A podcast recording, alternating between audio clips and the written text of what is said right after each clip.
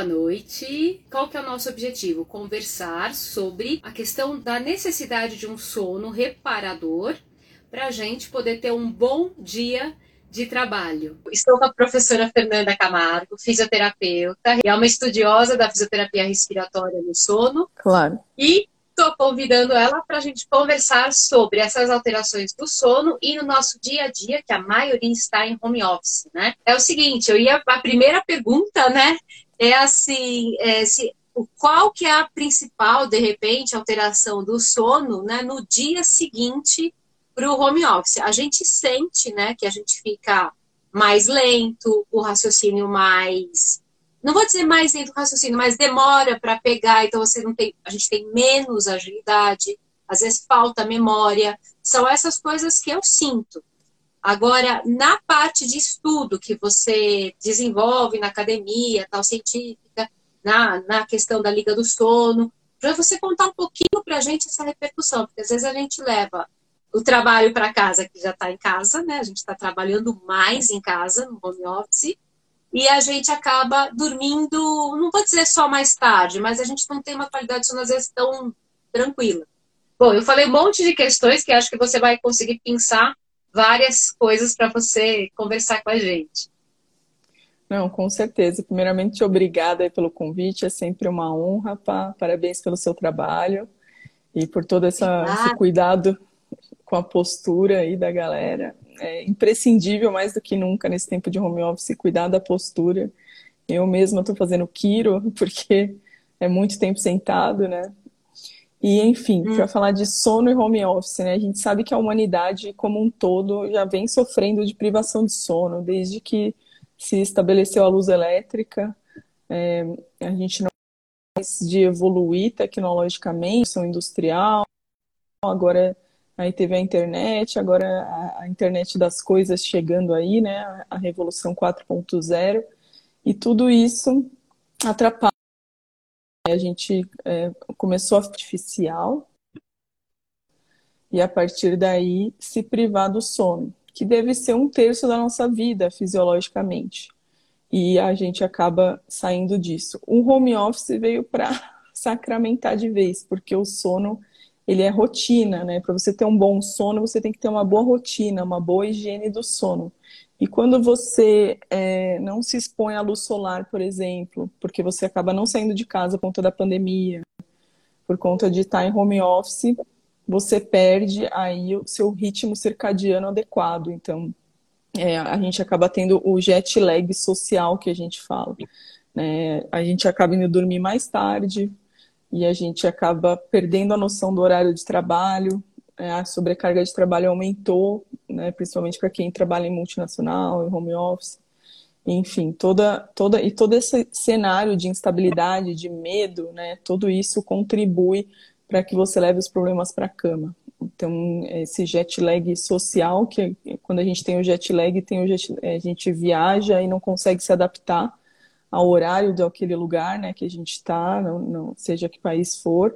E o jet lag social é isso, a gente acaba indo sempre dormir um pouco mais tarde, é, e, a, e você não consegue dormir naquele horário que você costumava dormir, porque você está mais hipoativo, você às vezes está trabalhando e comendo na cama, e aí a cama, que devia ser só um lugar para dormir, acaba virando seu escritório, seu restaurante, e a gente sabe que né, a realidade do brasileiro não é todo mundo que pode ter um quarto, mais uma sala, e todo mundo em casa, as crianças fazendo homeschool. Então isso atrapalha demais aí, né, a, melatonina, que é o hormônio indutor de sono. Se ele tiver uma regularidade de periodicidade de horário, todo dia naquele horário ele vai ser liberado se você estiver na escuridão absoluta por pelo menos 15 minutos. Então, é, toda, toda essa questão de higiene de sono aí no, no home office fica prejudicada, de fato. Não é só a coluna, né? coluna acaba não aguentando no dia seguinte, porque todos esses hormônios acabam influenciando né, na, no disparo de outros hormônios, né, Fê? E aí que é o problema, né? Sim, nós temos hormônios que são tempo de sono dependente, como o GH, por exemplo, leptina, que é para controle de saciedade e apetite. A gente tem hormônios que são liberados só em determinada fase do sono, né? Então a gente tem a arquitetura do sono, que seria a fase 1, 2 e 3, que é a mais profunda. Depois vem o sono REM, que é quando a gente sonha, que a onda cerebral já está mais rápida, mais parecida com acordado, né? E se a gente não conclui né, essa, essas fases, que não são necessariamente cíclicas, mas a gente sabe que na primeira metade da noite predomina a fase 2, né, e um pouco da 3, e na segunda metade da noite predomina um pouco mais o REM. Se a gente não tem essa arquitetura de sono preservada, a gente tem é, prejuízo hormonal, né, o nosso cérebro está hiperativo, de certa apesar das ondas estarem mais lentas, né, eles têm outros mecanismos aí que influenciam a liberação de hormônios, então é, é, é bem prejudicial a gente atrapalhar essa arquitetura do sono, alterar dormir, né? A gente fica é, agindo como se fosse uma insônia de início de noite, né? Alterando a fase, né? Tendo um atraso de fase aí para dormir. E tudo isso prejudica a nossa fisiologia do sono, que é pouco falada ainda nas universidades, mas é fundamental para o bem-estar, né? Governa o nosso bem-estar como um todo, né? Uma noite de sono mal dormida já gera um cansaço enorme. Imagina isso por várias noites. Né? A gente considera insônia é, crônica quando a gente fica 30 dias dormindo mal, por exemplo. Né? Então, a gente tem que ficar alerta e intervir o quanto antes para que, que essa qualidade de sono seja restabelecida. E a medicina do sono vem evoluindo muito aí. Então, é, é, a gente tem várias já formas de intervir mas a primordial mesmo é rotina, né? E no meu caso, é, é o meu foco é na apneia do sono, no, nos distúrbios respiratórios, que é o nome da pós, inclusive, fisioterapia respiratória nos distúrbios ventilatórios do sono. E, e no caso, a apneia do sono, ela gera vários micro despertares ou despertares, queda de saturação recorrente à noite, né? Durante uma hora, às vezes, de sono, a gente tem paciente que tem 60 episódios de apneia. Então imagina isso numa noite, numa semana, num mês, num ano. Os artigos mostram que a gente demora 10 anos para descobrir a apneia. Então é, é, uma doença também que causa bastante é, acometimento cardiovascular aí. Problema de memória também, né, professora Fernanda, né? Pacientes que vêm para eu tratar a postura, que aumenta a irritação, é o que você falou, não é que o cérebro não está ativo, ele está hiperativo, então a gente às vezes não consegue nem se concentrar em determinada atividade. E eu percebo que esse cansaço mental, da fadiga mental, acaba vindo para o corpo.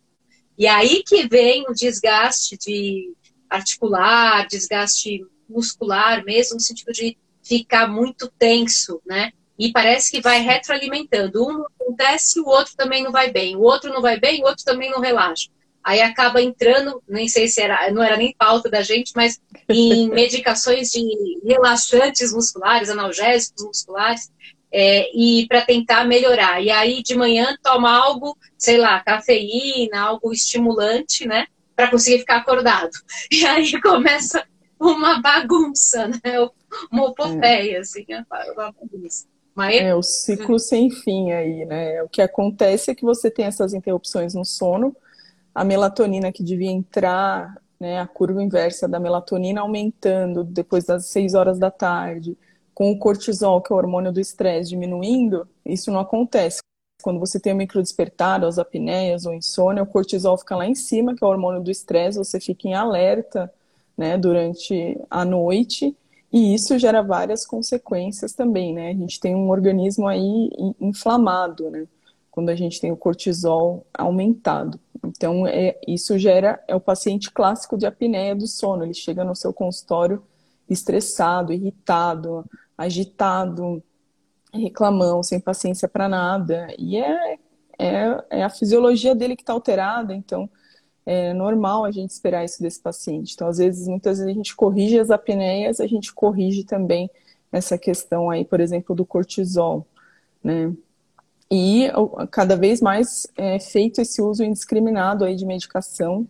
A gente sabe que a melatonina não deve ser tomada de forma alguma sem prescrição médica de um médico do sono, né? Existe essa especialidade E porque a melatonina exógena pode atrapalhar a liberação da endógena, né? Como, quando bem aplicada, ela é muito útil, mas se mal aplicada, é, ela gera danos aí e, e, a longo prazo isso pode se tornar irreversível, né? A gente também tem os trabalhadores em turnos que trocam o dia pela noite para trabalhar, né? Ah, quem trabalha em hospital, por exemplo, e a gente sabe que o organismo nunca se acostuma a ficar acordado à noite. Né? Então, mesmo que ele durma no dia seguinte, a gente tem os estudos mostrando que os trabalhadores em turnos não dormem mais que quatro horas no dia seguinte. Então, a gente esperaria em, em torno de oito horas para um sono normal, ele só tem metade disso, e olhe lá, ainda no, no dia seguinte, com todo o barulho da casa, agitação. Né? Então, tirando o GH, que é tempo dependente, todos os outros hormônios são alterados, né? Se ele dormir trocando o dia pela noite. Então, é complicado aí. Eu falo que a gente tem uma pandemia de sono muito maior do que a, a pandemia do coronavírus. A gente tem um bilhão de pessoas com problemas para dormir, né? Então, no mundo aí saiu um artigo, é um bilhão da população mundial aí tem problemas para dormir. Então, está muito ligado também à depressão, a estresse, né, estresse emocional. E a gente está sob essa pressão da pandemia e já tem vários estudos também mostrando o quanto isso afetou a qualidade de sono da população e em especial do profissional da saúde, né? Que acaba sendo o cara que tem menos saúde ali, que está mais exposto ali, pedindo, pelo amor de Deus, para as pessoas ficarem em casa. Então, é todo um contexto aí que gera essa pandemia de sono que a gente diz que, que mereceria atenção é, igual a do coronavírus, porque, inclusive, o sono reduz a imunidade. Tem vários estudos mostrando que se você dormir bem na noite anterior a tomar a vacina, os anticorpos são gerados de forma adequada. Se você dorme mal, você não tem anticorpos, né? Tem a da, da hepatite A, tem um estudo clássico dessa vacina. Então, veja só como o sono influencia. E você falou a questão da memória também. Então, não adianta você, né? A gente ah, tem orientado aí até alunos pré-vestibular, né? Eu vou passar a noite estudando. Não, vai dormir, porque é ali que tem a sua sedimentação da memória, a lentificação da onda cerebral, tem toda a, a, fixação do aprendizado. Então, é todo um contexto aí, uma coisa leva a outra, acaba virando uma bola de neve. Essa pandemia de sono, pá. Sim. E é interessante a gente observar porque a gente vai se descuidando. A primeira coisa que descuida, não que é primeira, né? Acho que não tem a primeira, mas uma leva a outra. Aí não dorme tão bem, e a, é o que você falou, daí o hormônio cortisol aumentado gera um corpo inflamado. Esse corpo inflamado está ávido por alguma coisa. Aumenta a vontade de comer doce, não sacia mais nada, aumenta o, a indisposição, que eu digo de humor. Sabe quando a gente fica indisponível para o outro, o outro vai falar com a gente, a gente já está mais irritado, como está todo mundo em casa? Existem os dormidores curtos, que se dormir, a fisiologia do sono dele, se ele dormir 5 horas, tá, tá bom. E tem os dormidores longos. A sua cronobiologia, que a gente, que entre aspas aí é o relógio biológico falado vulgarmente, mas depende da sua cronobiologia. Se você também é mais vespertino, mais matutino, isso também altera e a gente tem cada dia mais que considerar essas características cronobiológicas então, sim, é possível que se você dormir só cinco horas e você se sente bem, né, que você, é, não, você conseguiu completar a sua noite de sono. Mas a maioria da população aí precisa dormir pelo menos sete horas, oito horas, né? A gente traduz um terço da vida dormindo para um terço do nosso dia. E aquilo que você falou, pai, em relação à dor, à tensão, né, também acontece muito. Tem vários artigos mostrando a hiperalgesia que a gente fala, né? E tem lá, é, dormiu menos de três horas, é, é, parece fibromialgia, de tanta dor. Por quê? Porque né, durante a, a, fase 3 a gente acaba tendo a hipotonia muscular, né, durante a fase 3 do sono, e durante o REM, olha que curioso, que é quando a gente sonha, a gente tem atonia muscular. Então, esse músculo fica completamente atônico, porque imagina que você sonha e você executa aquele sonho. Então, o organismo é tão perfeito que nessa hora a gente tem atonia muscular na hora do sono REM para você poder sonhar, às vezes você sonha que está caindo, você sonha que está tomando alguma ação, mas seu corpo não reproduz aquilo que você está na sua cabeça. Olha que fantástico. E quem não completa essa arquitetura do sono fica com dor, por conta também de não ter esse relaxamento muscular, essa hipotonia, essa atonia, né, digamos assim. É, eu não sabia disso, desse tempo de horas e essa atonia muscular. Isso é importantíssimo, porque realmente é quando a gente consegue relaxar, né? Na noite. Sim, com certeza. Tudo isso deve ser levado em consideração. E quando a gente tem o paciente do sono, eu falo que é o paciente mais multi que tem. Então não adianta eu querer só saber fisioterapia respiratória do sono, colocar o CPAP. Não, eu preciso entender essa fisiologia, o que está alterado. Eu sou fisioterapeuta, eu vou me preocupar com toda essa visão holística do meu paciente. Né? Então, no nosso curso, a gente procura é, discutir muito isso: a fisiologia normal, a fisiologia alterada, a fisiopatologia das doenças do sono, que ainda são pouco difundidas né, no Brasil, e mas vem crescendo. Aí a gente já está com a pós, já faz dois é, anos, indo para o terceiro, terceiro ano, indo para a terceira turma. Agora estamos lançando também no formato híbrido, né, de distúrbios do sono, aí para não só para fisioterapeuta, mas para qualquer profissional da saúde, porque falta isso na formação do profissional. A gente devia vir com isso da, da, da graduação, e eu fiquei indignada quando eu descobri esse universo do sono. Aconteceu isso lá no INCOR, quando eu estava fazendo a pós em cardiorrespiratória, que eu passei pelo laboratório do sono com o Dr. Geraldo Lorenzi e eu fiquei fascinada. Eu falei, gente, a gente respira à noite, olha só, não tinha parado para pensar. É tão automático, né? O coração e o diafragma são músculos que não param nunca. Então, à noite a gente tem que dar é, um tempo para eles. Né? As apneias, por exemplo, geram queda de saturação periférica de oxigênio, e aí é, o coração tenta compensar isso, essa falta de oxigenação, batendo mais rápido, mais vezes né, por minuto. E a pressão arterial aumenta, para aumentar a velocidade com que esse sangue com baixa oxigenação circula. Então, é, a gente tem muito acidente vascular cerebral, encefálico à noite, muito infarto à noite, né? Morreu dormindo, ai que bom, não, provavelmente morreu com falta de ar, né? Então é muito importante a gente se atentar a tudo isso e é, essa especialidade do fisioterapeuta respiratório é, contribui em todo o bem-estar do paciente, né? Então é, a gente tem uma colega que faz até o personal do sono, que ela cuida da postura, ela nos ajuda, né? Muitas vezes a melhorar, porque ainda vou lá e coloco um CPAP, mais um, uma coisa para esse paciente dormir. Às vezes ele tem uma insônia associada, ele está com dor, né? Eu preciso fazer uma avaliação mais global, né? Uma higiene do sono nesse paciente, para que ele reestabeleça uma rotina, de repente um diário do sono, para que ele escreva, por incrível que pareça, e deixe os problemas em outro cômodo da casa e vá para o quarto só na hora de dormir é uma coisa simples e que às vezes contribui demais, né? Então a gente tem todo um contexto aí de terapia cognitivo-comportamental com psicólogo, o aparelho de avanço mandibular com dentista, um nutricionista também cuidando dessa parte de, de, de ganho de peso, né, para controlar isso.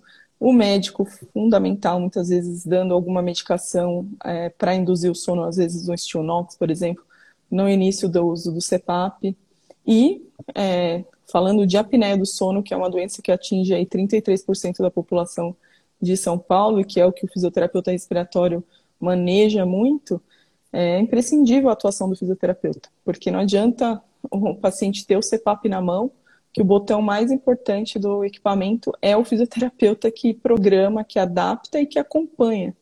Lá no Vitaler, que é da, é uma atividade da Liquid Healthcare, que eu tenho muito orgulho aí de pertencer e fazer parte do time. A gente faz isso agora em 20 clínicas, então a gente tem milhares aí de pacientes, e a gente vê que para manter ele ativo no tratamento, o grande diferencial não é ele ter o melhor equipamento, ele ter a melhor assessoria, a melhor assistência de fisioterapia respiratória do sono, né, que lá a gente chama de consultor respiratório. Então, é um universo enorme aí, essa área de, de sono e de fisioterapia respiratória do sono, e que vem crescendo. Agora a gente teve finalmente o notório saber, né, em fisioterapia do sono, pela ABS, pela a, a Sobrafira aí que eu tive a honra de conseguir conquistar aí.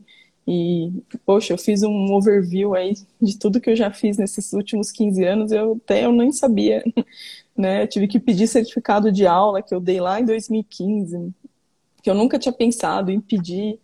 E, e foi legal ver, ver essa evolução, e agora a gente vai, deve abrir, né? O COFITO deve reconhecer como uma especialidade e depois abrir a prova aí para o título de especialista. Então, fiquem atentos aí, pessoal. Ah, meu cantinho tá aqui, maravilhoso, que trabalha com a gente lá na Vital Clinic do Rio. É, que além de tudo, ele é animador de escola de samba. Eu tenho essas coisas, eu arrepio, ó. Que orgulho, Fernanda. Que orgulho de você. Nossa Senhora. E eu sei o quanto você batalha, né, pela profissão e pelo bem-estar das pessoas, né, em transmitir essa informação que você está falando que seria tão importante a gente ter na graduação, porque eu não tive, você também não teve. Eu tive, eu tive uma formação muito boa, mas eu acho que naquela época também não se olhava para muitas coisas. Estou formada há 22 anos, né? Então, não se olhava para tanta coisa. Então, assim, é uma batalha, acho que, de cada profissional e a equipe multidisciplinar, multidisciplinar atuando, né? Nessa, que eu falo muito dessa questão horizontal. Não é que esse é mais importante que esse, que esse, não, tem suas responsabilidades. O médico prescreve, a, a, lógico, a medicação X, ele tem uma responsabilidade importante, porque vai tomar o remédio à toa, né? O psicólogo prescreve a conduta, né, desses rituais, assim, a gente trabalhando em conjunto, quem ganha são dois, eu acho. O próprio paciente ganha, mas nós profissionais ganhamos muito, porque a gente não sabe Sim. que existe o outro lado, né? É igual estudar geografia, matemática, língua portuguesa, todos se conversam, né? A gente precisa de uma formação recheada ali. E na, e na equipe de saúde, de pedagogia, de, de várias né, áreas, a gente precisa se conversar. Eu achei fantástico o que você falou. E olha que você pode fazer esse overview seu. Eu acho isso importante para nossa maturidade. Não que a gente mas para a gente perceber o quanto que a gente trajetou. Porque você não chegou aqui agora, né, Fernanda? A gente, você já está aqui estudando muito. E, olha, eu estou mudando um pouco a pauta, mas essas, esses insights de você estar tá lá na cardiorrespiratória, perceber o insight, né? Isso é muito saudável. Isso é muito legal, porque é aí que despontam, a, a, eu acho que a nova tecnologia vem desse, desse notório saber realmente, que é o um nome belíssimo, da gente perceber essa, essa associação de, de da, da, associação das disciplinas que promovem essa, essa responsabilidade coletiva. Você entende? Que aí eu acho que constrói a, a educação em saúde. Enfim, não. viajei um pouco, mas eu acho que, não, que é importante, porque eu me emociono de ver você aí, que eu vi você há dois anos, realmente, você comentou comigo, estou fazendo essa pós e está aí a pós com maior sucesso. Que delícia! É, olha, tudo que eu ponho a mão, graças a Deus, tem dado certo aí, eu tenho que agradecer muito. E, e, essa intercambialidade com os colegas das outras áreas é muito rica. No sono, então, não tem para ninguém. É como o Alexandre Canto aqui colocou, é um campo ainda novo que tem muito a crescer, muito, muito, muito. Eu brinco que a gente precisa de mais soldadinhos do sono, né? Porque o fisioterapeuta não tem essa, essa formação e o CEPAP está ali, os apneicos estão ali, né? Em cada 10 pessoas numa sala, três têm ou vão ter apneia do sono. A obesidade é a principal correlação com a apneia do sono. 90% dos obesos têm ou vão ter apneia do sono. A gente engorda para fora, se preocupa com a estética, mas esquece que a gente engorda para dentro. E com a evolução do Homo sapiens, né, a nossa via aérea está cada vez mais estreita. Então, você imagina essa via aérea uhum. deitada com a ação da gravidade, com a gordura aqui acumulada nessa região, é, o colapso é, é, inevitável, né? A apneia ela acontece de uma forma helicoidal aqui, né? Na, na glote, epiglote, uhum. na laringe, nasof, na, nasofaringe. Então, é, tem, já teve muitas cirurgias que foram tentadas, mas nenhuma 100% garantida. Né? Até o Danilo Esguilar, que divide a coordenação da pós lá comigo, é um otorrino que opera, ele opera certeiro, mas é, ele opera poucos pacientes, o paciente certo. Né? Hoje a gente já tem os fenótipos da apneia obstrutiva do sono, por exemplo, em que a gente consegue é, randomizar, não é randomizar a palavra, mas é classificar o paciente que vai responder a cada tratamento. Então, isso também já é um grande avanço, a medicina do sono vem avançando como um todo. Hoje a gente já tem a oximetria noturna para fazer domiciliar, que também foi adaptada agora para o Covid, por conta da hipoxemia silenciosa, que está muito é, relacionada ao Covid, né? Você começa a ter queda de saturação antes de ter sintoma. Então, também já tem vários trabalhos nesse sentido. E a oximetria é, noturna também na apneia do sono vem consagrar aí, porque o fisioterapeuta respiratório fica fazendo acompanhamento desse paciente pelo relatório do equipamento, mas a gente fica às vezes no escuro, porque melhorou o índice de apneia por hora, a gente trouxe dentro da normalidade, mas e aí? E, e a oxigenação, que gera toda essa repercussão cardiovascular? Como é que tá, né? Então a gente agora tem esse dispositivo de oximetria noturna que nos permite aí fechar a linha de raciocínio, né? Durante a pandemia também, a titulação de CEPAP, que até eu vou dar uma aula na, no, no, no Congresso Brasileiro de Fisioterapia, vou dar uma palestra sobre a titulação do CEPAP também foi feito às vezes domiciliar, né? Optou-se por não fazer a polissonografia por conta do risco, o paciente já alugava o equipamento direto, a gente colocava um CEPAP né, com a pressão mais baixa, e se ele fizesse apneias ali, a gente já estimava a possibilidade dele ser apneico e já ajustava uma pressão, por exemplo. Então, essa medicina do sono vem evoluindo muito, vem mudando muito. É, infelizmente, com a pandemia, a gente não vai ter o Congresso Mundial de Sono aqui no Brasil agora, que seria no Rio de Janeiro. Eu estava animadíssima para esse Congresso Mundial. Essa é a primeira vez que ia ser aqui no Brasil, e... mas vai, foi postergado aí para 2022. Aí, tomara que que aconteça e que tenha cada vez mais soldadinhos do sono aí, de preferência fisioterapeutas, para para levar esse trabalho adiante, né? Para que a gente una forças e trate o paciente mais globalmente, pá. Faz muita diferença, né? Porque é o que eu falo, a gente não pode só ser assim, a gente já está ganhando algum território das pessoas entenderem que precisam caminhar, que precisam fazer algum exercício em casa, mas é difícil ainda eu, vou, eu odeio essa palavra difícil, eu vou falar desafiador. É desafiador a pessoa ter essa prontidão, né? Ela fica esperando muito a motivação. Isso é uma coisa que eu converso muito com alguns colegas que trabalham com essa parte até de RH, de psicó são psicólogos. E assim, a gente ficar esperando a motivação ela não vem. Lembro muito de uma frase, acho que do Drauzio Varela, você não vai acordar com vontade de sair correndo, você vai acordar com vontade de ficar na cama dormindo, né? Então, assim, a gente precisa fazer algumas coisas, tomando consciência, organizando essa rotina, né? E, e isso muda tudo, né? Isso realmente muda tudo. Então, a gente tem que perceber um pouco, assim, eu gosto muito da palavra percepção, porque eu trabalho muito com a questão de corpo, consciência corporal, venho estudando isso há muito tempo, e a pessoa, quando ela está mais integrada, ela consegue olhar para os hábitos. Né? E uma outra coisa que eu falo, o hábito não nasceu com a gente, a gente criou o hábito. É, né? Então, aí depois Tem a de um força tempo, a força do hábito nos domina. Aí você fala, mas por quê? Ah, não sei, sempre fiz assim, mas espera aí. Né? Então, a gente, essa questão então, de rotina, ela pode ser revista, não é fácil, mas ela pode ser revista né, com uma tomada de consciência, uma, eu acho que é primeiro olhar realmente para a situação e ver que ela existe.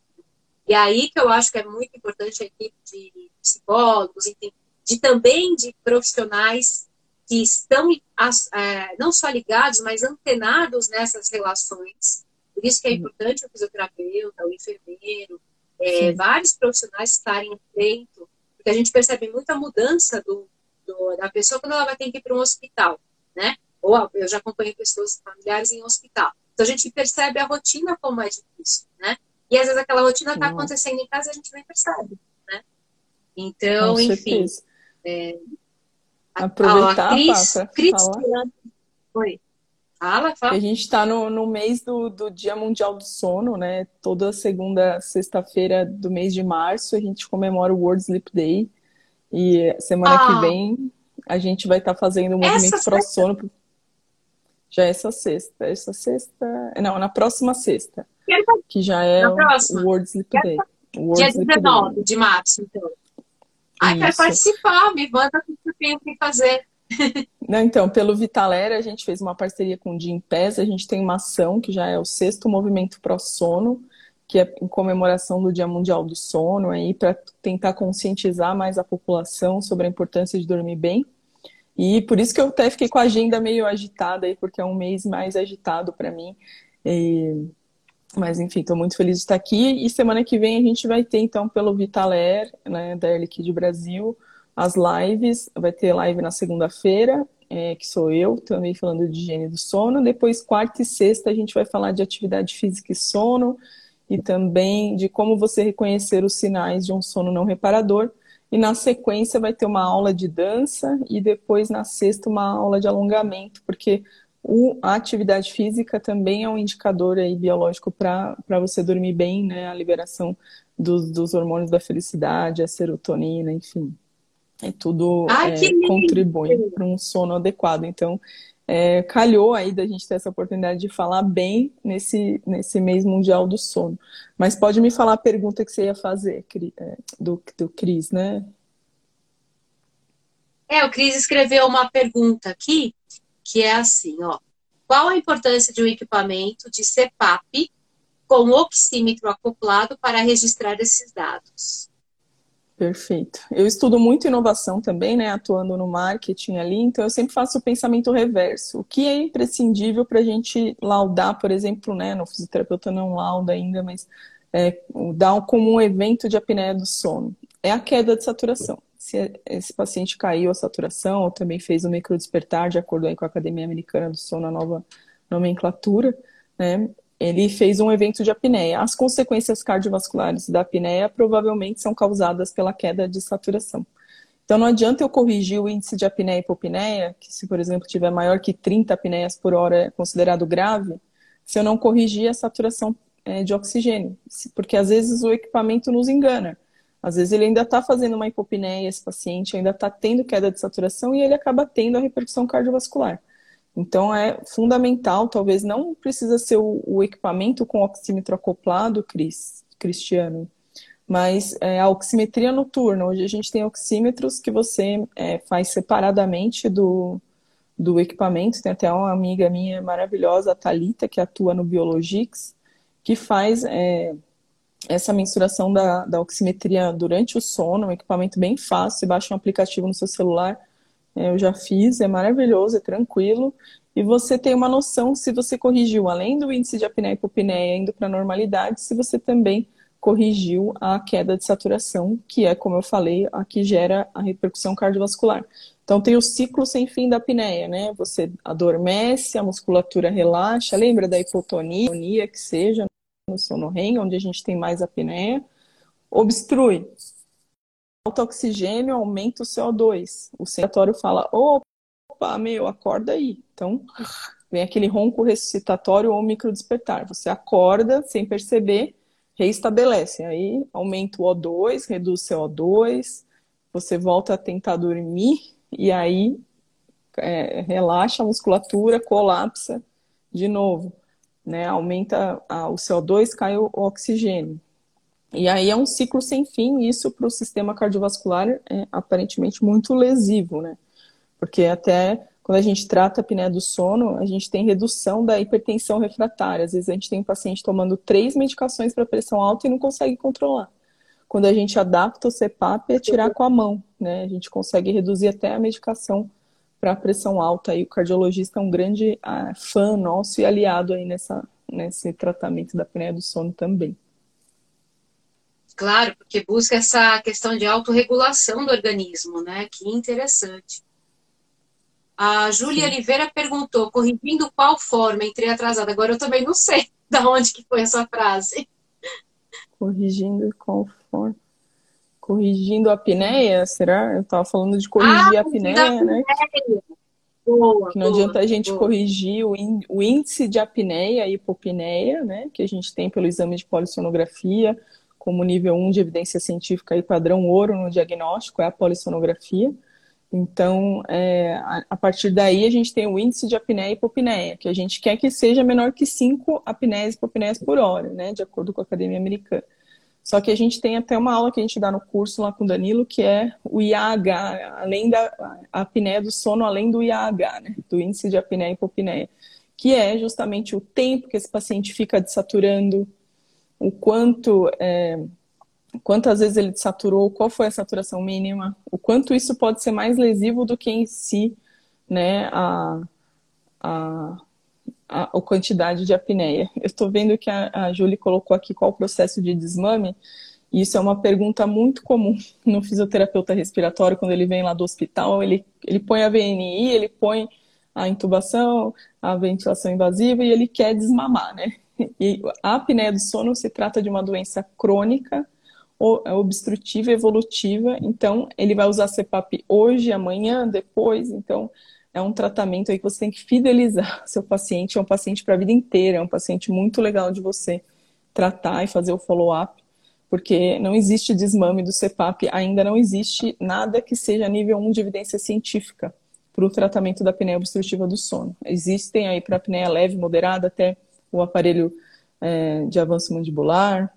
A gente pode até é, perder peso e perder, reduzir o índice de apneia e hipopneia, mas elas continuam ali, o tratamento é o CPAP. Então, é crônico, Julie, não tem. Oh, é, não... é, a Ju se interessou. Ju, a Ju chegou atrasada. A Fernanda, ela, tem, ela coordena uma pós-graduação só disso. Então, assim, acho que ela está interessada. Procura a Fernanda para você perguntar, porque tem coisas assim, belíssimas para estudar nisso. Vale muito a pena. E eu acho que é uma outra área, né? Realmente, assim, para quem está da cardiorrespiratória, já vi, né? E tem, assim, uma atuação muito importante, né, Sim, a Camila perguntou ali na, na pediatria, né? O recém-nascido ele tem um sono completamente diferente do adulto, né? É, ele tem o sono que a gente fala que é polifásico, que é igual do cachorrinho, do gatinho lá de casa, ele dorme várias vezes ao dia, fica mais tempo em REM. E falando de apneia do sono e pediatria, a maior correlação que a gente tem é com síndrome de Down, porque eles são hipotônicos, né? Eles têm uma massa gorda aí mais predominante, então eles fazem muita apneia do sono. A gente tem até uma fisioterapeuta lá em BH que faz um trabalho lindo de adaptar é, pacientes com síndrome de Down para tra a tratar a apneia do sono, e mais uma vez também uma doença crônica evolutiva que você começa a tratar hoje e trata para o resto da vida né? Então, é, é muito correlacionado com, com a síndrome de Down e com as doenças neuromusculares, né? Também é, acontece isso de, de ter a apneia central, que é um outro tipo de apneia, que, que é uma apneia complexa, né? Que a gente não vai entrar nesse contexto agora, que eu nem sei quanto tempo a gente tem. É, é daqui a pouco. Ah, ela está perguntando quem, Fê? É uma ah, profissional de BH de BH, Luiz Helena, minha amiga da Home Hosp, queridíssima. O canto colocou ali pós no Rio, agora a gente tem a pós híbrida em distúrbios do sono, que é online com um módulo só presencial ali. A gente vai se desdobrar, eu, Danilo Esguilar e a equipe de professores, para levar esse conhecimento de forma híbrida e online para vocês, tá? Tem muito o que aprender, né? A gente que tem muito o que discutir. Sim, sim. É, a gente está finalizando, Fê. Eu queria te perguntar, assim, você comentou dos sinais da percepção. Como eu trabalho muito com essa percepção, seria interessante a gente fazer um link com isso, se você puder elencar algumas coisas tranquilas, uhum. assim, né? Vamos Alteração lá. de humor, irritabilidade, aquele cara que chega no seu consultório sem paciência, estressado, ele não tem paciência, não quer te ouvir, ele tá com cortisol lá em cima, não é culpa dele, gente. É a fisiologia dele que tá alterada. É, ele sente que engasgou à noite, que faltou o ar, que ele acordou engasgado, então pode ser apneia. Dores de cabeça ao acordar, né? Porque às vezes a gente não percebe que a gente tem apneia, apesar de ser um, você ser um roncador, se você não tem um companheiro do lado para te dar um cutucão, você não sabe que ronca. Né? E a gente lança a mão de vários questionários de sono, como o questionário de Berlim, que são três categorias que você pode aplicar facilmente, qualquer profissional pode aplicar no seu consultório. É um questionário validado internacionalmente para triar a apneia do sono, por exemplo. Então, tem três categorias: uma que avalia ronco, o cansaço diurno e a, a, se tem a pressão alta, o IMC maior que 30, por conta da correlação da apneia com, com a obesidade. E tem o questionário, a, é, a escala de Epworth, que avalia o sono como um todo, que são 10 perguntas fáceis em que você pergunta para o seu paciente qual a chance de cochilar em determinadas situações. Né? Então, é, é, a gente tem os questionários aí, fora a sintomatologia né, desse paciente cansado, hipersonolência diurna, empresário que dorme no meio da reunião, executivo dorme também em meio de reunião, queda de produtividade também, né? É importante. Queda de produtividade, a pessoa cada vez mais irritada, né? Porque ela quer produzir, não consegue, né? E vai alterando, né? Tudo isso. Nossa, Fê, que máximo. Adorei, adorei, adorei, adorei. Eu vou finalizando então, gente. Aí a Júlia tem mais uma pergunta aqui, não sei se dá para responder. Pacientes bipolar, difícil diagnóstico, tem alteração de sono, do sono. Sim, com certeza. Tá, tem muita relação com depressão, com ansiedade, com bipolaridade. Tudo isso altera o sono. Todas essas doenças emocionais, né? psicológicas, tudo afeta o sono. A primeira coisa que você fala é nem dormir essa noite preocupado, né? Então, também é, não é minha área de estudo, mas já, a gente tem algumas aulas também focadas na bipolaridade aí, que, que os professores da área dis, discorrem sobre, né? Sobre todas essas correlações de doenças psiquiátricas com, com distúrbios do sono e está muito relacionado. Olha só, pessoas que nem imaginam que tem uma pós nisso para estudar, que é um grupo para estudar, procura a Fernanda. Fernanda Camargo é referência nisso. E eu só tenho a agradecer. Então, sexta que vem eu quero participar aí dessas. Não, só sexta. Segunda, me manda depois os prints, a gente se fala. Vou publicar nos meus stories para alguém te seguir também. E que mais que eu te falar? A Fernanda me, me mandou dois artigos, eu vou colocar lá no Telegram, no meu Telegram, é só entrar lá também, depois a gente faz uma discussão sobre isso. Nossa, Fê, muito obrigada pela sua disponibilidade. Eu sei que você está correndo bastante esse mês, mas fiquei feliz da gente conseguir ter se encontrado. Estamos desde o ano passado, desde dezembro eu estou atrás de você. Verdade, para mim é sempre uma honra, pá. Obrigada, parabéns pelo trabalho, segue firme aí. E vamos lá, cuidar do sono da galera, né? Teve aquele episódio da fisioterapeuta que que acabou tendo um episódio de sonambulismo e, e morreu, né, porque dormiu em outro lugar. Também Nossa, por conta da, fiquei... do estresse que ela passa lá na UTI do Covid a alterar o sono, né? Então, veja só.